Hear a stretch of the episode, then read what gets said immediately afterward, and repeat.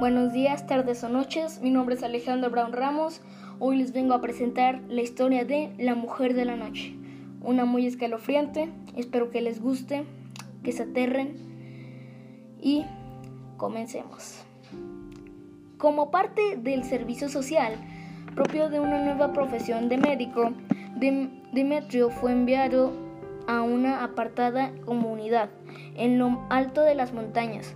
Estaba muy emocionado de poder ayudar a la gente. Ese es el trabajo o profesión que tanto estaba esperando lograr. Pero al llegar se encontró mayormente con desconfianza. Lo veían tan joven y que les parecía inexperto. Tan solo un par de personas lo vio con buenos ojos y lo recibieron de la mejor forma posible, ya que llevaban meses sin un doctor en el pueblo.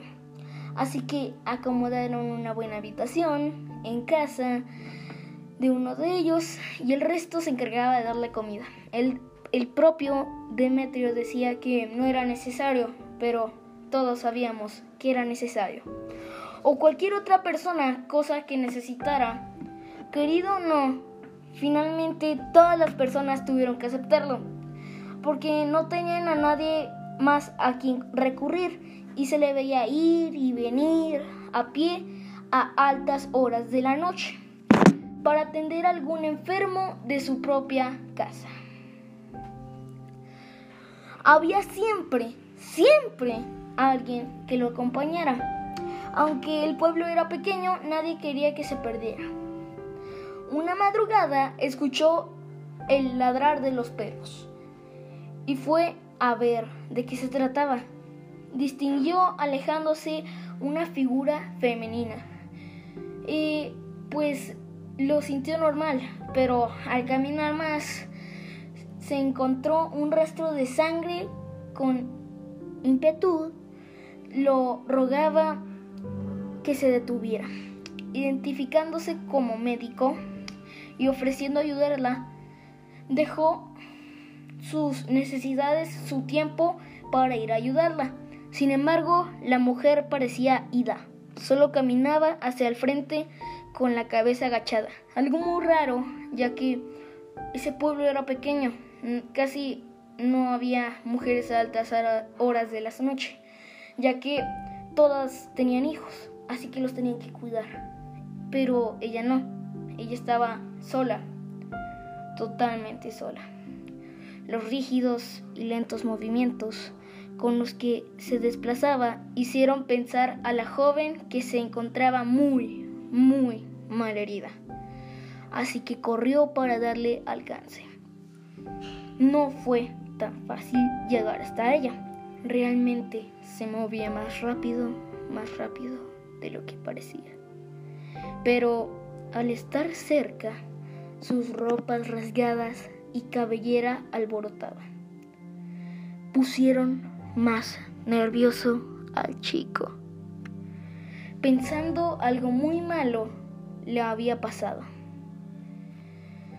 Tocó su espalda. Ese momento ella dio vuelta, el peor error de su vida. Su cuerpo cadavérico, emitiendo un lastimero grito de dolor en la cara del joven que lo obligó a salir corriendo.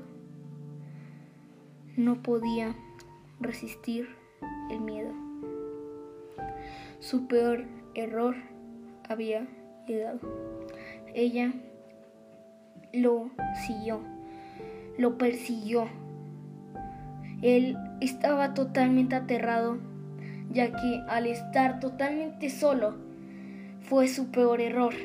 Él se sentía asustado, sabía que no iba a poder sobrevivir, pero él quería protegerse, estaba totalmente indefenso. Corrió, corrió, pero la mujer más rápido que él. La mujer corría y corría y corría. Entonces, cuando lo atrapó, Tan solo se oyó un terrible grito. Así el pueblo perdía otro de sus doctores. Todo por guardar en secreto las apariciones de la mujer de la noche, a la que ellos están muy acostumbrados.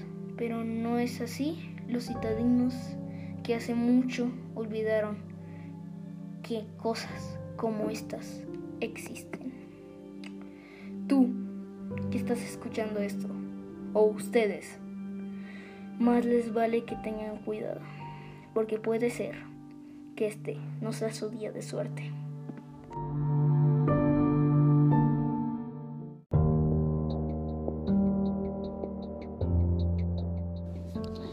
Buenos días, tardes o noches, más bien noches, porque espero que estén viendo esta en la noche. Y pues hoy les traigo una historia basada en hechos reales, llamada Candyman, o en español, el hombre de los dulces. En el año 1974, un unos niños, sus vecinos y el papá fueron, estaban pidiendo dulces.